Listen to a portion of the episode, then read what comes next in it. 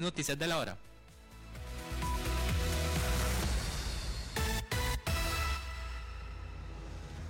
El Banco Hipotecario de la Vivienda y el Ministerio de Vivienda y Asentamientos Humanos entregaron este jueves las llaves de sus nuevas residencias a más de 140 familias del sector de Purral de Boicochea.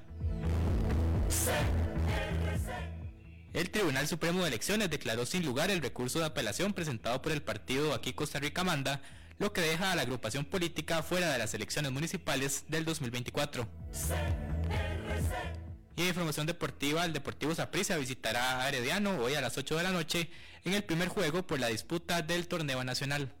En una hora, más noticias. Noticias cada hora en...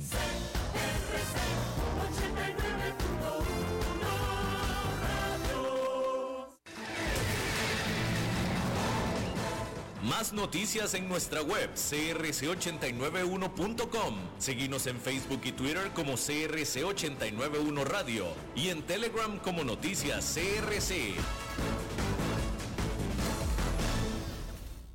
Transcomer, puesto de bolsa de comercio, presenta a las 5 con Alberto Padilla.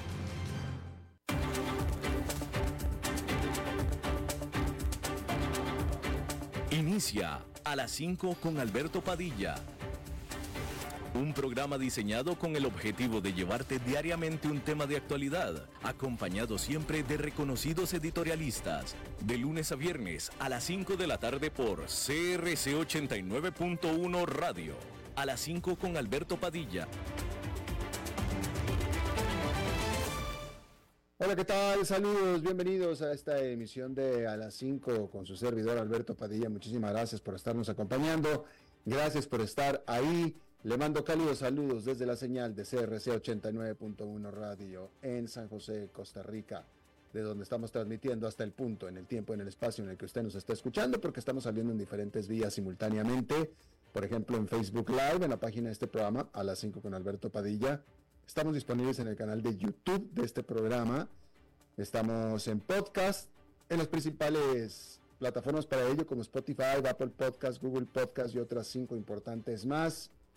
En Costa Rica, este programa que sale en vivo en este momento a las 5 de la tarde se repite todos los días a las 10 de la noche aquí en CRC 89.1 Radio. En esta ocasión me acompaña al otro lado de los cristales, tratando de controlar los incontrolables, el señor David Guerrero y la producción general de este programa, siempre poderosa desde Colombia, a cargo del señor Mauricio Sandoval. Hay que comenzar informándole que este jueves en la isla de San Vicente y las Granadinas, los presidentes de Venezuela y de Guyana han estado reuniéndose tratando, tratando, según dijeron, de reducir las tensiones eh, que tienen ambos países por esta disputa fronteriza. Eh, esta crisis se generó eh, principalmente cortesía de Nicolás Maduro, el presidente autocrático, por no decir dictador de Venezuela, porque, bueno, de pronto este presidente venezolano de Nicolás Maduro comenzó a traer a la palestra el tema, que es un tema recurrente y viejo en Venezuela, pero que últimamente o casi nunca había sido traído a escena por parte de ningún presidente hasta ahora con Nicolás Maduro, al grado que eh, Maduro llevó a cabo un referendo el 3 de diciembre para aparentemente, bueno, presuntamente, preguntar a los venezolanos si su país de Venezuela debería declarar como región propia a esta parte que actualmente pertenece a Guyana y que de hecho es representa tres, eh, eh, dos terceras partes de toda la región, de todo el territorio de Guyana como parte de Venezuela. Es interesante esto porque eh, es interesante, pero eh, vaya, simplemente como interesante y notable todo lo que hace Nicolás Maduro, porque él eh, llamó a este referendo, este referendo lo llamó todo un éxito, donde aparentemente los venezolanos se abalanzaron sobre las casillas electorales para dar su voto de que sí si Venezuela debería de declarar como propia la región de Esequibo que actualmente le pertenece a Guyana. Esto fue lo que dijo Nicolás Maduro. Los reportes de la gente eh, observadores, de los observadores de la prensa, es que eh, eh, el resultado oficial o el conteo oficial es que más de 10 millones de venezolanos, que es la mitad del padrón electoral, acudieron a responder que sí a este referendo. Esa fue la cifra oficial. Y por tanto, en teoría fue todo un éxito el referendo. Eso fue eh, lo que está diciendo el oficialismo. Eh, los reportes en la calle y en los, en los, medios de prensa, pero sobre todo en los, en los eh, periodistas independientes, es que la cantidad que fue a votar no alcanzó siquiera los 3 millones. Las casillas ninguna, hubo mucha gente, ninguna hubo, en ninguna hubo colas, en ninguna hubo filas de gente votando. Simplemente de pronto llegaba alguien ahí a votar y nada más. Así es que los cálculos no oficiales son que no fueron ni siquiera 3 millones de personas a votar, los oficiales fue que son 10 millones y medio. Pero lo notable de todo esto es que después de que el propio Nicolás Maduro declaró como un éxito rotundo y total el referendo, mandó órdenes de arresto a una docena de líderes opositores, incluido a Juan Guaidó, que está en este momento eh, exiliado, está viviendo en otra parte fuera de Venezuela, los mandó a arrestar por haber interferido, interferido e interrumpido en este referendo. El referendo que fue todo un éxito. Entonces, bueno, pues ahí tiene usted. Esas cosas que suceden nada más en Venezuela, específicamente suceden con Nicolás Maduro. El referendo fue todo un éxito, pero mandamos a arrestar a una docena de opositores por tratar de entorpecer y interrumpir el referendo. Pero fue todo un éxito, ¿eh? Ok. Es, decir, si no hubiera sido un éxito, entonces yo no sé qué hubiera sido con los opositores, los hubiera mandado fusilar o yo no sé qué hubiera pasado. Pero como solamente fue todo un éxito, entonces los mandó a arrestar.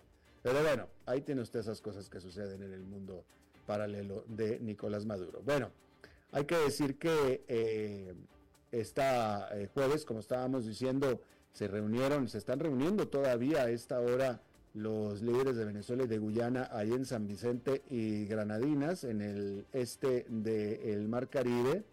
Eh, y bueno, hay que decir que en lo que respecta a la posición de Venezuela con respecto a ese equipo, primero que nada, a los, a los, a los estudiantes venezolanos, a los niños, se les enseña, desde siempre se les ha enseñado que ese equipo les fue robado a Venezuela por parte de un acuerdo de arbitraje que fue sesgado en 1899. Eso es lo que la historia venezolana dice. Los de Guyana, por el lado de Guyana, dicen que la demarcación de fronteras fue justamente arreglada entre todas las partes y por tanto ese asunto está completamente cerrado. Ese equipo pertenece a Guyana. El presidente de Guyana, Ifran Ali, eh, llegó a San Vicente y las Granadinas sugiriendo que él había acordado a esta reunión con Nicolás Maduro con la condición de que eh,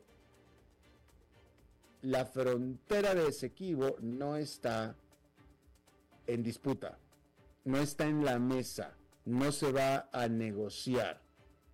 Eh, sin embargo, Maduro, por supuesto, que dijo absolutamente lo contrario. Él dijo que iba a San Vicente y las Granadinas precisamente a sentarse a negociar las fronteras de Esequibo con el presidente de Guyana.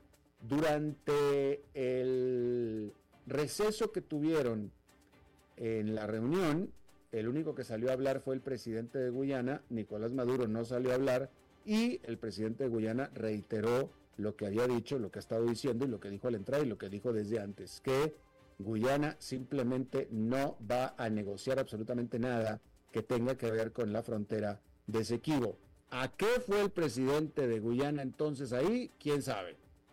¿Quién sabe? La verdad que hace más sentido la posición de Nicolás Maduro que la del presidente de Guyana. Pues si no tiene nada que negociar el presidente de Guyana, pues entonces ¿a qué fue a San Vicente? Pero bueno, ya le estaremos informando eh, la siguiente jornada sobre los resultados de esta reunión bilateral.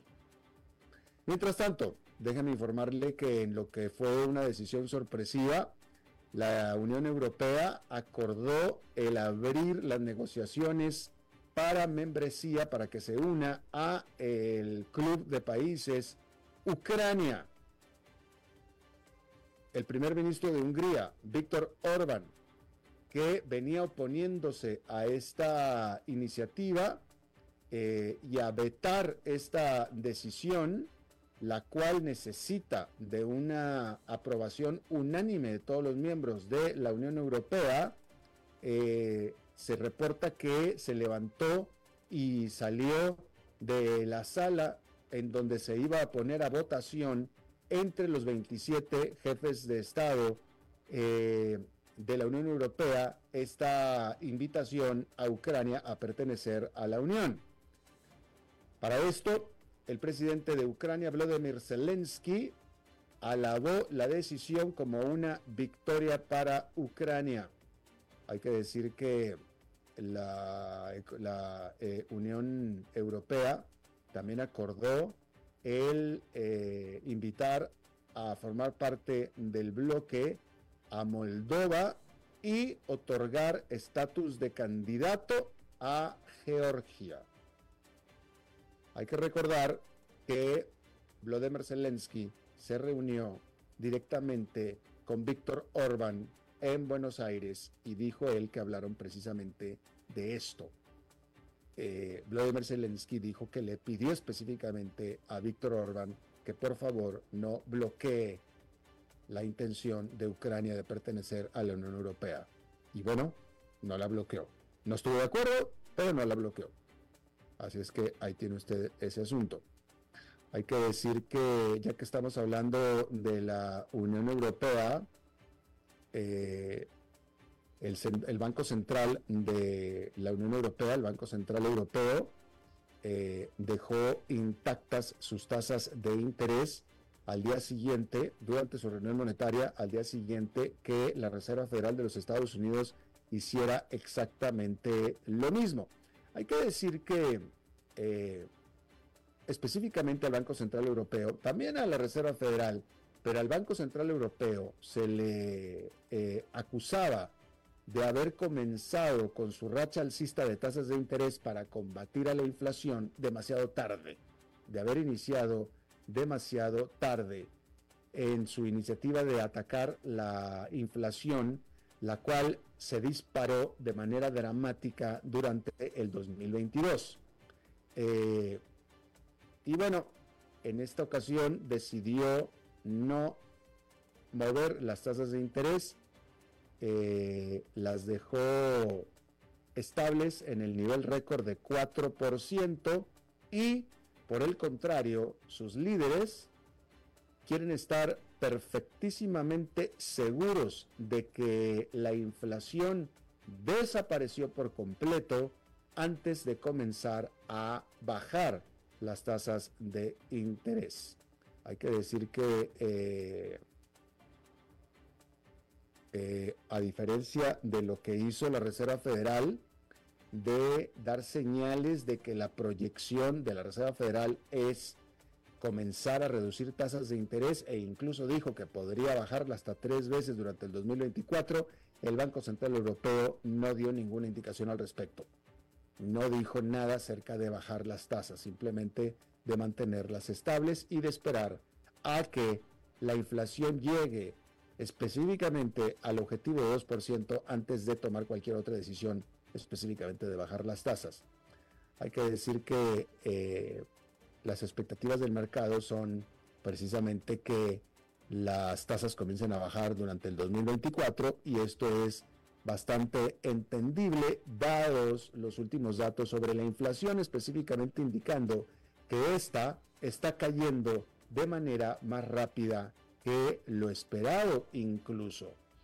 La economía del área del euro, ahí, en general la economía, pero también incluyendo el sector de servicios, probablemente incluso a nivel general se encuentra ya en recesión técnica, recesión siendo dos trimestres de crecimiento negativo. Eh, esto de acuerdo a eh, una encuesta de los indicadores económicos.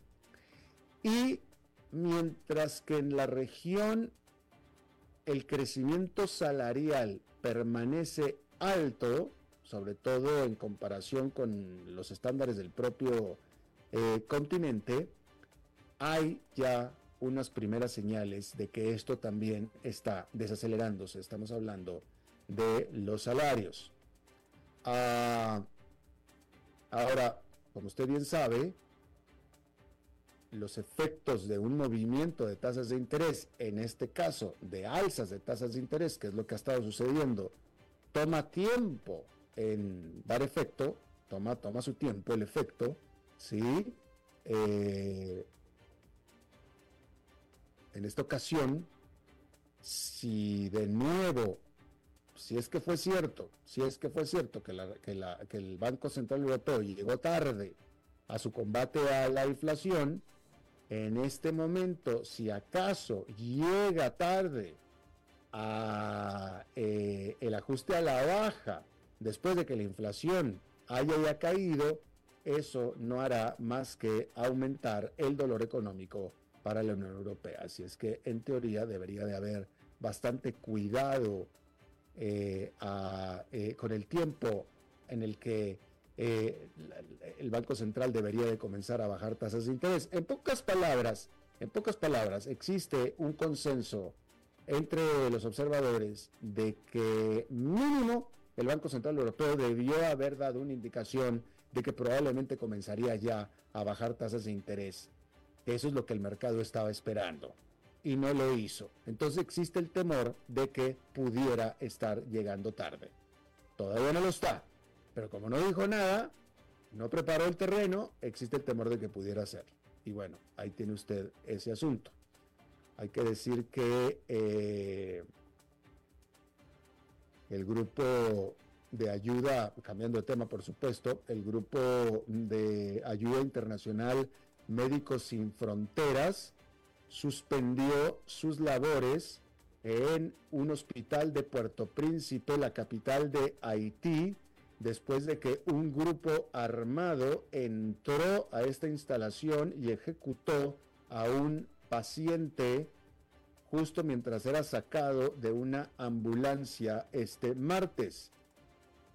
Como usted sabe, Haití está totalmente plagado de eh, pandillas violentas y eh, tanto así que el primer ministro de Haití, Ariel Henry, pidió por ayuda internacional para que le colaboren a combatir la violencia de las pandillas. Una misión de seguridad internacional aprobada por las Naciones Unidas en octubre apenas espera que arribe a Haití en los próximos meses. En los próximos meses. Mientras tanto, sigue la violencia extrema en este país. El asesor, el principal asesor nacional de seguridad de los Estados Unidos, Jake Sullivan, llegó a Tel Aviv y ahí le pidió a Israel el reducir la intensidad de su guerra en Gaza en el futuro cercano. Durante reuniones con los altos oficiales israelitas, incluyendo el mismo, el propio primer ministro Benjamin Netanyahu, Sullivan sugirió que Israel debiera hacer una transición hacia operaciones más dirigidas que inflijan menos daños mortales a la población civil. A esto el ministro de Defensa de Israel, Joab Galant, dijo que el vencer a Hamas requerirá un largo periodo de tiempo. De nuevo, hay que, esta es de nuevo una señal más de que la posición de Estados Unidos cada vez se está distanciando y endureciendo más en contra no tanto de Israel, pero de lo que Israel está haciendo en Hamas. Y pareciera francamente, que es la posición correcta de Estados Unidos, que es la posición del el resto del mundo, que la de Israel simplemente se le está pasando la mano con Hamas, eh, perdón, en Gaza, en contra de Hamas, se le está pasando la mano. Y bueno, eh, eh, Estados Unidos está ejerciendo esa presión de la mano del resto del mundo. cambiando de tema, hay que decir que la Agencia Internacional de Energía dijo que el crecimiento en la demanda por petróleo en el mundo ha caído de manera drástica.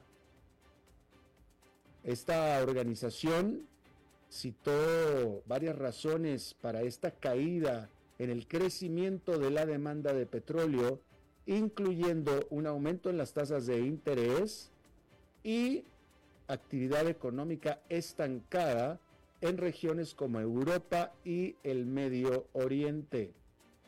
La Agencia Internacional de Energía también dijo que el grupo de la OPEP Plus solamente controla el 51% de la producción de petróleo global. En parte dijo la agencia, por el rápido crecimiento en su producción por parte de Estados Unidos. Por parte hay que decir que a este respecto, eh, eh, la empresa de Warren Buffett, Berkshire Hathaway, esta, usted sabe que eh, eh, Berkshire Hathaway es una empresa que se dedica a invertir en otras empresas. Berkshire Hathaway es una empresa que lo que tiene es acciones de otras empresas y ha estado invirtiendo. Berkshire Hathaway es entre, entre sus posesiones más importantes son en empresas petroleras. Y hay que decir que la, empresa, la empresa Occidental Petroleum, ha estado invirtiendo fuertemente en la explotación de petróleo de esquisto en lo que le llaman eh, el área, en, Texas pues, en Texas. Y la noticia de hoy es que en una nueva adquisición que hizo Occidental Petroleum de una nueva, de, otra, de otra petrolera que explota petróleo en el eh, Permanent Basis, en Texas, eh, esto le hizo a Berkshire Hathaway comprar más acciones, comprar más parte de Occidental Petroleum. Es decir, lo que le estoy tratando de decir es que eh, Berkshire Hathaway está apostando fuerte a la explotación de petróleo justamente dentro de los Estados Unidos y todos sabemos que entre eh, la manera de hacer las cosas de Berkshire Hathaway es la de invertir a largo plazo, no son inversiones de corto plazo. Entonces, si Berkshire Hathaway está haciendo eso, de comprar Occidental por sus movimientos dentro de la explotación de Texas, es porque está viendo que es una muy buena inversión en el largo plazo. Es decir, que Occidental va a tener mucho éxito en el largo plazo, mediano a largo plazo, explorando petróleo. Es decir, que Estados Unidos está preparándose para exportar petróleo en el largo plazo como uno de los principales explotadores de petróleo del mundo. Así es que ahí tiene usted ese asunto también. hay que decirle que em, bueno, hay que informarle que Vladimir Putin, el presidente de Rusia, este jueves eh, tuvo una conferencia de prensa eh, televisada y también aceptó llamadas del público ruso desde el Kremlin. Se da por sentado que esta iniciativa del presidente Putin la tomó como una oportunidad para presentarse ante el pueblo ruso con un semblante de confianza y de seguridad. Hay que decir que este evento en particular se supone que debería de haber sido algo anual, una vez al año. Sin embargo, en el 2022 el Kremlin canceló esta, es decir, el año pasado el Kremlin canceló esta cita eh, específicamente por la razón, eh, se asume, porque hace un año la invasión de Rusia a Ucrania estaba dando señales ominosas para Rusia, estaba fallando, básicamente estaba fallando. Sin embargo, eso fue hace un año. Esta ocasión es diferente, porque esta decisión de Vladimir Putin de realizar este ejercicio, pues es, eh, eh, eh, está en una mejor posición. Ahora sí tiene cara para mostrarse a el público ruso porque desde los primeros días de lo que fue una caótica invasión a Ucrania, Vladimir Putin ha logrado, uno, estabilizar la economía y dos, anular a la disidencia dentro de Rusia. La semana pasada también Vladimir Putin confirmó lo que era ampliamente esperado, y es que va a buscar su reelección en lo que, por supuesto, son elecciones eh, falsas, una eh, charada de elecciones durante el 2024, en las que, por supuesto, va absolutamente a ganar. Obviamente, simplemente va a ganar, ¿sí?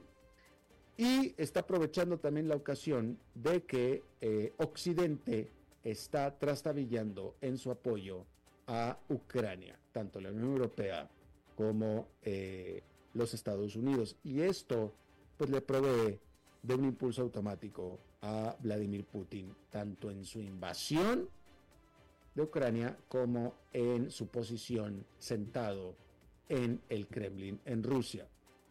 Ah, sin embargo, hay que decir que de todos modos no es fácil la situación para, Vladimir Putin porque mantener el fuerte operativo de invasión en Ucrania es mucho, muy caro. El gasto en defensa de Rusia representó el 6% del Producto Nacional Bruto durante el 2024. Muchísimo, muchísimo dinero. Y por supuesto es insostenible este paso este, este ritmo. Es simplemente insostenible.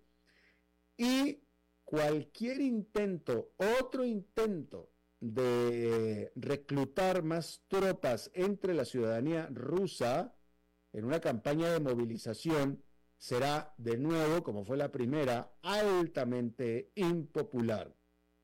Así es que eh, Vladimir Putin quiere mantener la guerra y mejorar su posición en la guerra y apretar más en la guerra sin molestar a las vidas del ruso promedio dentro del el país, o cuando menos molestarlos lo más poco posible.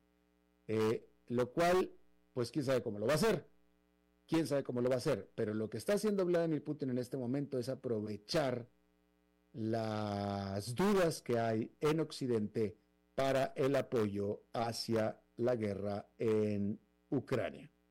Así es que, bueno, ahí tiene usted ese asunto. Ah, rápidamente déjeme informarle que eh, antes de irnos a la pausa, déjeme informarle que el Festival de, de Film, el Festival de, de las Películas de Cannes en Francia, anunció que la que fue la directora de la película Barbie, Greta Gerwig, presidirá al jurado en este 2024. Eh, se tratará de la presidenta del jurado más joven en Cannes desde 1966 y la primera mujer que preside el jurado desde que lo hiciera Kate Blanchett, la australiana Kate Blanchett, en el 2018. Ante esto, Greta Gerwig dijo que el festival siempre ha sido el pináculo de lo que las películas pueden ser. Ahí tiene usted, acuérdese que la propia Barbie había sido considerada como personaje del año por la revista Time, no fue Barbie, fue Taylor Swift, pero ahora la directora de Barbie presidirá el jurado en el Festival de Cannes. Bien, vamos a hacer una pausa y regresamos con nuestra entrevista de hoy. A las 5 con Alberto Padilla por CRC 89.1 Radio. Ok, ya te has reído con nosotros, has aprendido con nosotros y nos hemos conocido más, pero es hora de ponernos serios. El mejor momento para invertir fue hace 10 años y el segundo mejor momento para hacerlo es hoy. Entra a transcomer.com, convertite en un inversionista y transforma tu destino. Transcomer, puesto de bolsa de comercio. Construyamos juntos su futuro. Somos expertos en eso.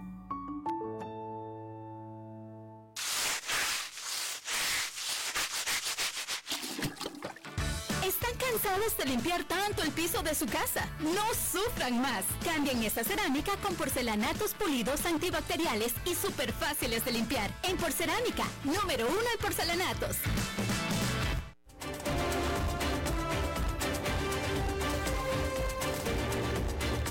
Seguimos escuchando a las 5 con Alberto Padilla. Muchas gracias por continuar con nosotros. Esta semana, la cumbre climática de las Naciones Unidas, la COP28, llegó a su fin.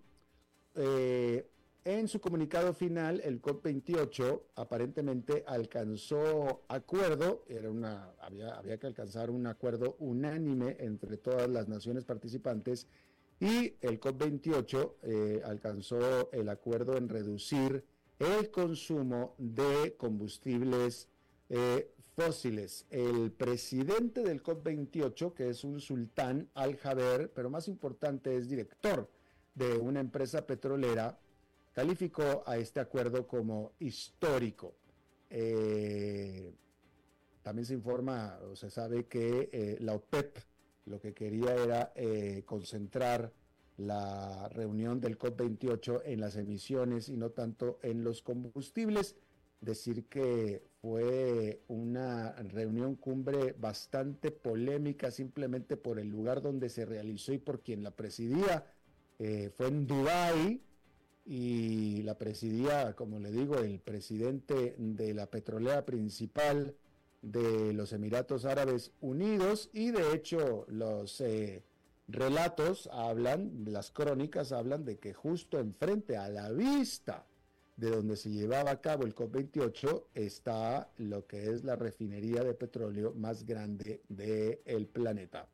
Vamos a hablar de este asunto y le agradezco muchísimo a Manuel Rodríguez Becerra, él actualmente es académico, titular en Política Ambiental y Desarrollo Sostenible y preside el Foro Nacional Ambiental, de cual fue uno de sus fundadores y promovió la creación de parques naturales.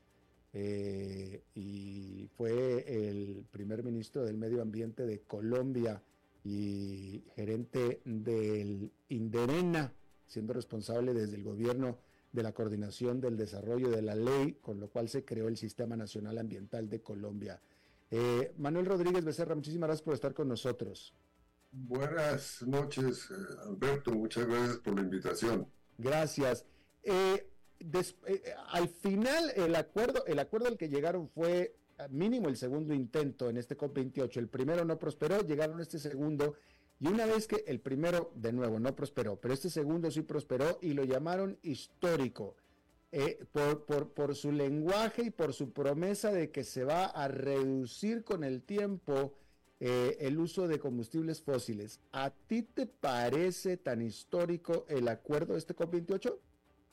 No, a mí me parece que la COP28 fue un fracaso, distinto a lo que propaló su presidente con, su, con el poderoso eh, aparataje publicitario que tienen los países petroleros y ese fue un titular que adoptaron muchos diarios del mundo, como puede ser el caso, por ejemplo, del Tiempo en Colombia, donde yo escribo una columna. Ah, pero a mi parecer, como al, parecer de muchos expertos, es un gran fracaso la COP28, pero hay que decir que era un fracaso anunciado. Eh, eh, entonces, primero que nada, Manuel, eh, no se acordó, efectivamente no se acordó el ir disminuyendo el uso de combustibles fósiles en la COP28? ¿No fue ese el acuerdo o, lo más importante el acuerdo? Pues eso es lo que se ha publicitado como lo más importante, en la cual eh, se dice que, eh, digamos que va a hacerse una transición para alejarse de los combustibles fósiles. Eso fue la, el, término que se usó, transición para alejarse. evidentemente es la primera vez que se menciona la posibilidad de no explotar más combustibles fósiles.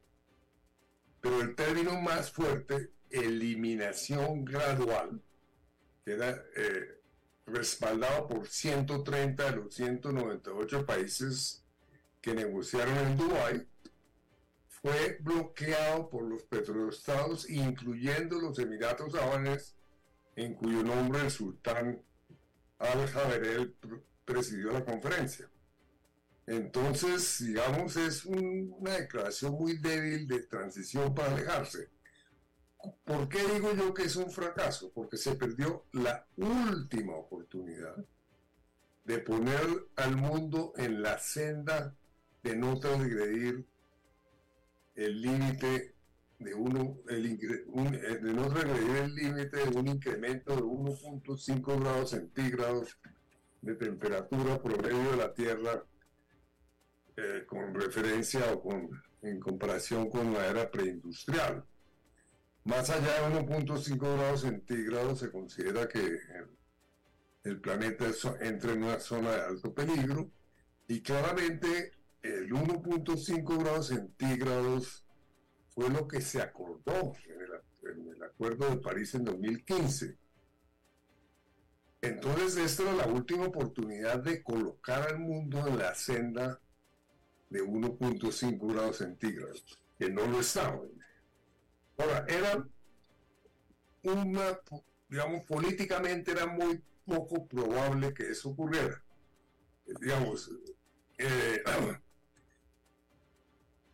para lograr eso se hubiera requerido que en la COP28 se estableciera con claridad la eliminación de los combustibles fósiles eliminar la explotación de carbón, petróleo y gas en forma relativamente veloz, con miras a tener consecuencia, congruencia con esta meta del 1.5 grados centígrados, mediante el establecimiento de montos de disminución precisos y con fechas concretas, con el fin de que en un determinado plazo se eliminara su producción.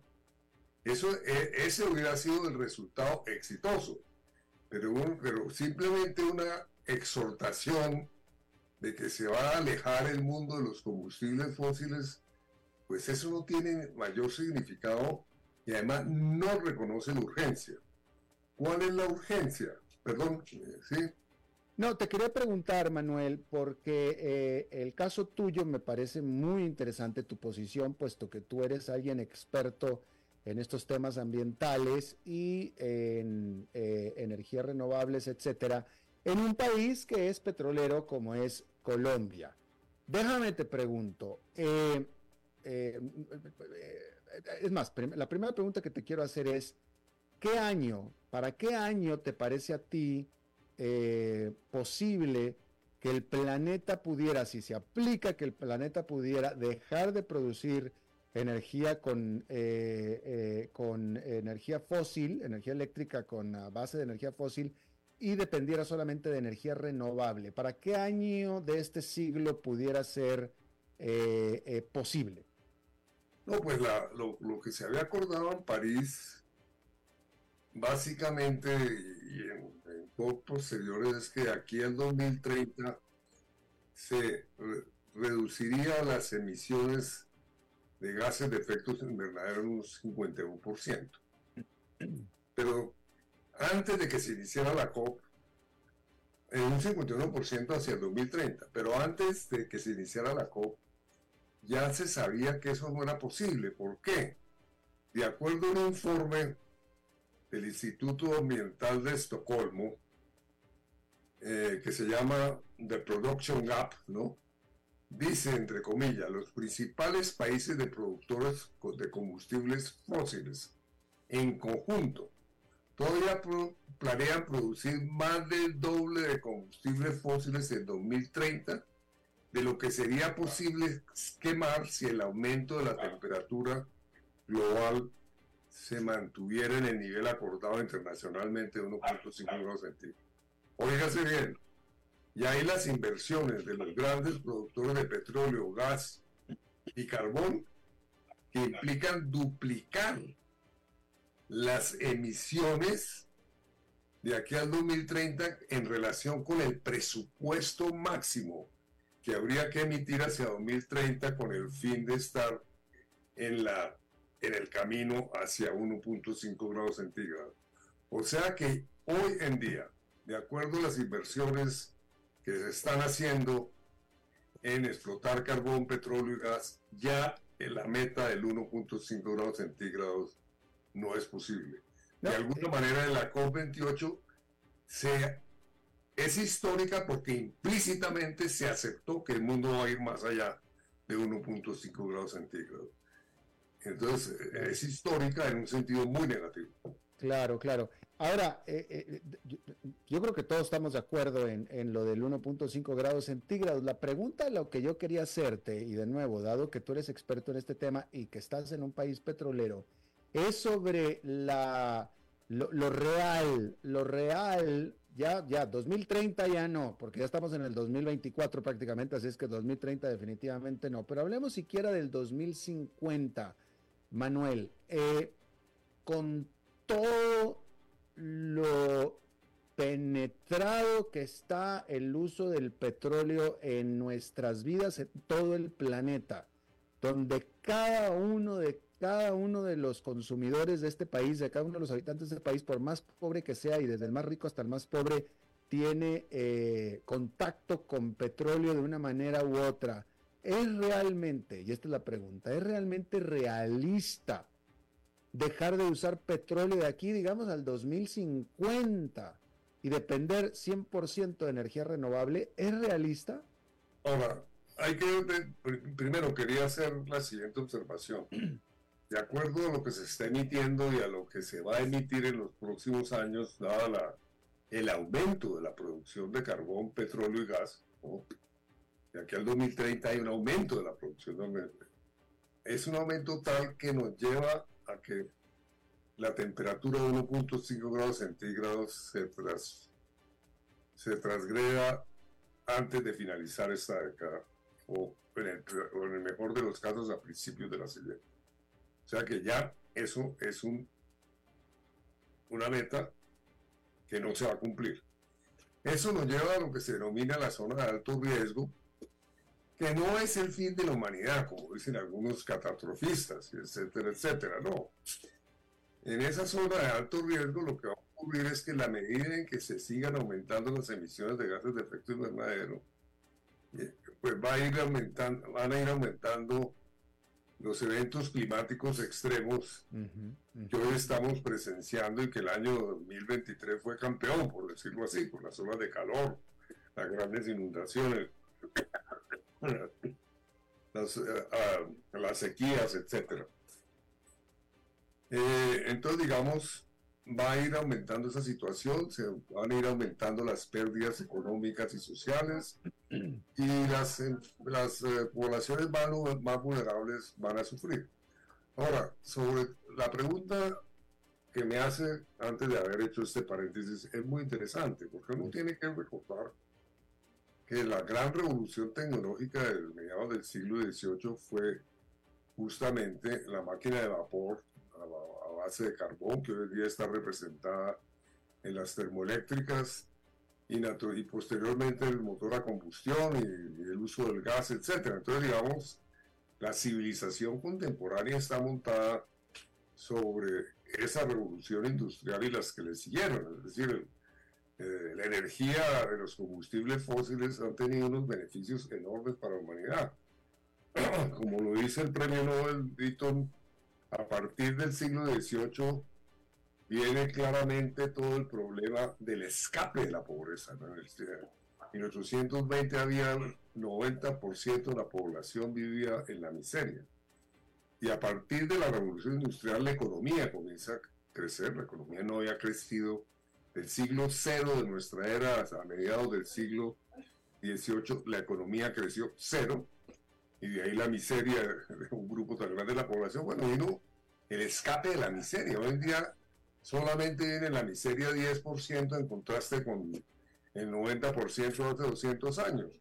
Entonces, claro, comenzando por ahí, pues uno tiene que decir que el petróleo, el carbón, el gas, etcétera, pues han sido tremendamente benéficos para la humanidad. Entonces, estamos ahí en una paradoja, porque evidentemente, eh, eh, pues la humanidad depende mucho de los, eh, y esa dependencia pues dificulta también políticamente a resolver el problema. Por eso es que lo, eh, digamos, realista es entender que sí, que se va a traspasar el 1.5 grados centígrados, que se van a aumentar los eventos climáticos extremos, etcétera, y que lo que tiene que hacer la, humanidad es claramente eh, tomar todas las medidas necesarias para adaptarse al cambio climático. Hay formas de adaptarse al cambio climático para disminuir los impactos sociales y ambientales. Eh, Precisamente acabo de publicar un libro eh, que se llama Presente y Futuro del Medio Ambiente en Colombia, de Penguin Random House. Y uno de los temas centrales, o uno de los argumentos centrales, es que a un país como Colombia, como sería el caso de Costa Rica, que no es, que, digamos que su contribución al problema es muy baja. Colombia emite 0.58% de los gases de efecto invernadero. Pues claramente pues tiene que contribuir a resolver el problema, pero quienes, quienes, quienes están, en manos, están en manos de resolverlo a los 10 países que son los principales productores de carbón, petróleo, gas, etcétera, que emiten aproximadamente más del 80% de los gases de efecto invernadero en la actualidad. Entonces a estos países como los nuestros en América del Sur, en Centroamérica, lo que nos queda es claramente hacer un gran esfuerzo para adaptarnos al cambio climático y esa es la gran prioridad de estos países. Bueno, entonces precisamente estamos de ok. Entonces usted lo que está diciendo es que lo que lo, lo, lo, lo prácticamente posible es adaptarnos al cambio climático más que eh, el pretender dejar de usar petróleo de acá a las siguientes varias décadas, que no suena muy práctico ni posible.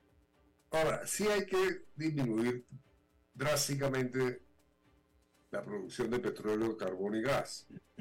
Pero, pero eso también choca, digamos, toma usted el caso de la India, es el mayor consumidor de carbón del mundo. Y la India es uno de los países que ha bloqueado también, no solamente los petroestados, sino la India también ha bloqueado la idea de terminar con la explotación de, de carbón, petróleo y gas. La India dice, yo tengo que erradicar la pobreza. ¿no? Esa es la prioridad de mi país, es erradicar la pobreza y por consiguiente, eh, para erradicar la pobreza, yo requiero todavía de carbón, eh, de carbón y de carbón y petróleo, etcétera, etcétera. Así es. Bueno, pues yo le agradezco muchísimo a Manuel Rodríguez eh, Becerra, quien fuera ministro del Ambiente de Colombia, que haya charlado de nuevo con nosotros. Muchísimas gracias. Pues sí, no, yo creo que, digamos, la parte yo, insisto en dos cosas. No creo en el catastrofismo de que el mundo se va a acabar, número uno. Número dos, creo que hay forma de adaptarnos a los eventos climáticos extremos. Número tres, pues sí tenemos que reducir sustantivamente las emisiones de gases de efecto invernadero y por consiguiente de producción y consumo de gas, petróleo y carbón. Pero eso va a tomar más tiempo de lo que muchas personas eh, prevén porque hay dificultades políticas, comenzando por los grandes intereses económicos de las petroleras y los países petroleros, pero también hay eh, dificultades técnicas. Un día podríamos hablar de eso. Hay dificultades técnicas muy serias, porque exactamente, ¿no? digamos, no están todas las tecnologías a mano para resolver el problema, que es un tema que trata muy bien el gran experto Smil clave Smil. Entonces me parece que también ese optimismo, decir que existen ya todas las, todas las tecnologías para resolver el tema del cambio climático, eso es falso. No existen todas las tecnologías para resolver el, tema del cambio climático y por consiguiente es necesario, mientras no existen esas tecnologías, de todas maneras va a ser necesario seguir exportando alguna cantidad de petróleo, carbón y gas. Y hay otro tema en, la erradicación de la pobreza. Entonces, digamos, estamos envueltos en unos, eh, atrapados en unas paradojas y unos dilemas muy complejos. Pero obviamente tenemos que enfrentarlos y yo por eso insisto en que países como los nuestros tienen que ponerle mucha atención a la adaptación al cambio climático. Claro. Don Manuel Rodríguez Becerra, le agradezco muchísimo. Muchísimas gracias, Alberto, por la encontrarnos de nuevo. Ha sido un placer. Igualmente, hasta la próxima. Gracias. Eh, vamos a hacer una pausa rapidísima y regresamos con más.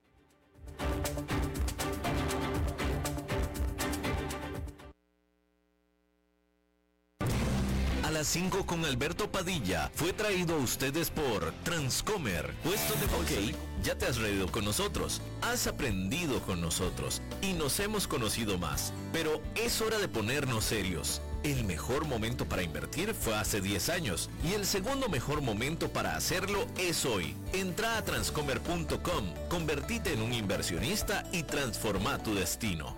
Transcomer, puesto de bolsa de comercio. Construyamos juntos su futuro. Somos expertos en eso.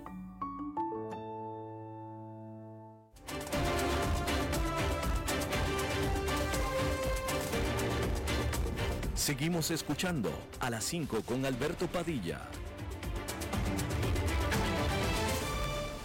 Bien, gracias por continuar con nosotros. Siendo, siendo, jueves, vamos a cerrar este programa con la intervención de nuestro buen amigo polemista, comunicador, experto en periodismo, etcétera, nuestro querido señor Dado, el señor enfadado. ¿Cómo está usted, señor Dado?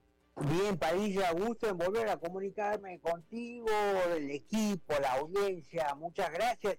Un comentario nada más respecto a la entrevista que acaba de cerrar con este experto.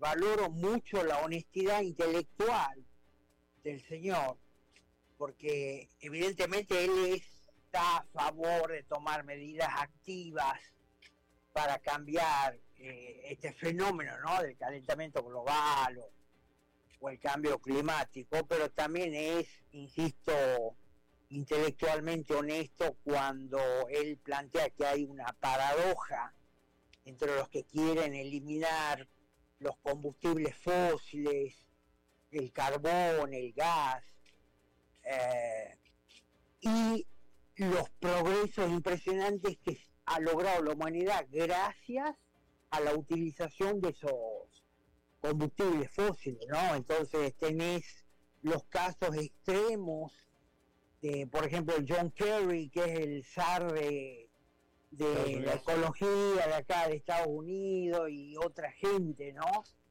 Que si se llevaran a cabo el 10% de los planteos de ellos de eliminar totalmente combustibles fósiles, gas, carbón y la humanidad retrocedería a las épocas más oscuras, por lo cual habría una explosión de pobreza y todo eso, ¿no? Pero bueno, muy bien por la entrevista, me gustó eh, el planteo que hace el señor eh, sobre la paradoja que es la lucha por el cambio climático. Yo particularmente, antes de pasar a otro tema, te dejo una reflexión, que es que el hombre siempre ha querido influir en el clima desde el fondo de la historia, ¿no? Ha hecho sacrificio humano, ha desplegado rituales varios, pero bueno, hoy la religión es el cambio climático y los rituales tienen otras formas, ¿no? Pero bueno, pasando a otro tema, Alberto, vos sabés que acá en Estados Unidos formalmente inició la Cámara de Representantes las investigaciones que podrían culminar en el político al presidente Joe Biden, todo esto por eh, acusaciones, sospechas que Biden y su familia se enriquecieron enormemente de la época que Biden fue vicepresidente de Obama, ¿no?